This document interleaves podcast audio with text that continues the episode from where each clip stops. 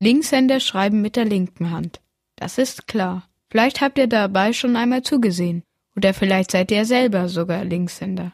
Dann wisst ihr ja, dass man beim Schreiben immer besonders vorsichtig sein muss. Bei uns schreibt man nämlich von links nach rechts. Wenn Sie also nicht aufpassen, kann alles, was Linkshänder schreiben, schnell verwischen. So geht es Ihnen aber auch nicht nur beim Schreiben. Linkshänder sein bedeutet, nicht nur mit der linken Hand zu schreiben, erklärt Agnes Forsthofer vom Linkshänder e.V. Linkshänder im Alltag zu sein heißt, dass ein richtiger Linkshänder nicht nur mit der linken Hand schreibt, sondern auch mit der linken Hand Zähne putzt und äh, in die Schuhe, in die, also in die Schuhbandel andersrum bindet und wir schneiden auch das Brot andersrum und wir winken anders und wir brauchen natürlich eine andere Schere und einen anderen Dosenöffner und ein anderes Brotmesser. Die meisten Menschen merkt man kaum an, dass sie Linkshänder sind. Sie verhalten sich ja so wie alle anderen. Erst wenn man genauer hinsieht, bemerkt man, dass Linkshänder vor allem im Alltag oft an ihre Grenzen stoßen. Eine eigentlich einfache Sache wie ein Bild auszuschneiden, kann für einen Linkshänder ganz schön schwierig werden. Albträume kennen eigentlich alle mit der falschen Schere,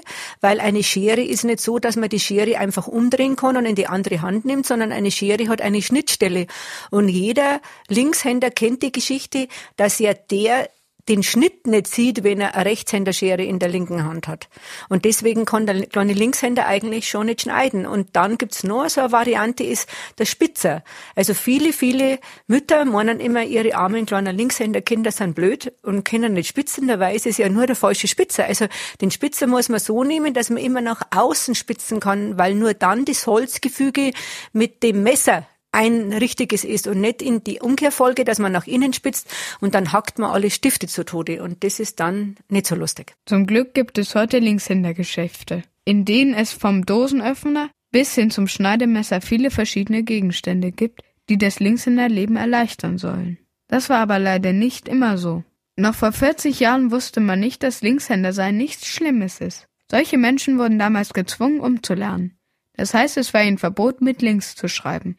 Warum erklärt Agnes Forsthofer? Ja, also das nennt man Umlernen oder umgeschult. Das sind diese armen Menschen, denen in Deutschland oder auf der ganzen Welt eigentlich, sagen wir mal bis 1980 äh, unterstellt worden ist, dass du ja ein depperter Linkshänder bist und dass du das, dass du nur zu faul bist, dass du das mit rechts lernst. Damals wusste keiner, dass es nichts mit Faulheit oder Dummheit zu tun hat, mit welcher Hand man schreibt.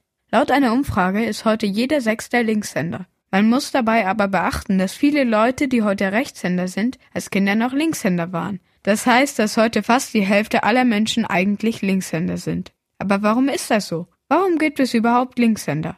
Agnes Forsthofer hat die Antwort. Also linkshändig wärst du in der Regel dann, wenn du in deinen Genen geschrieben hast, also das spricht, du hast, kriegst es jetzt vererbt vom Papa, Mama, Großeltern oder so, dass in deinen Genen liegt, ob du ein Rechts- oder Linkshirner wirst.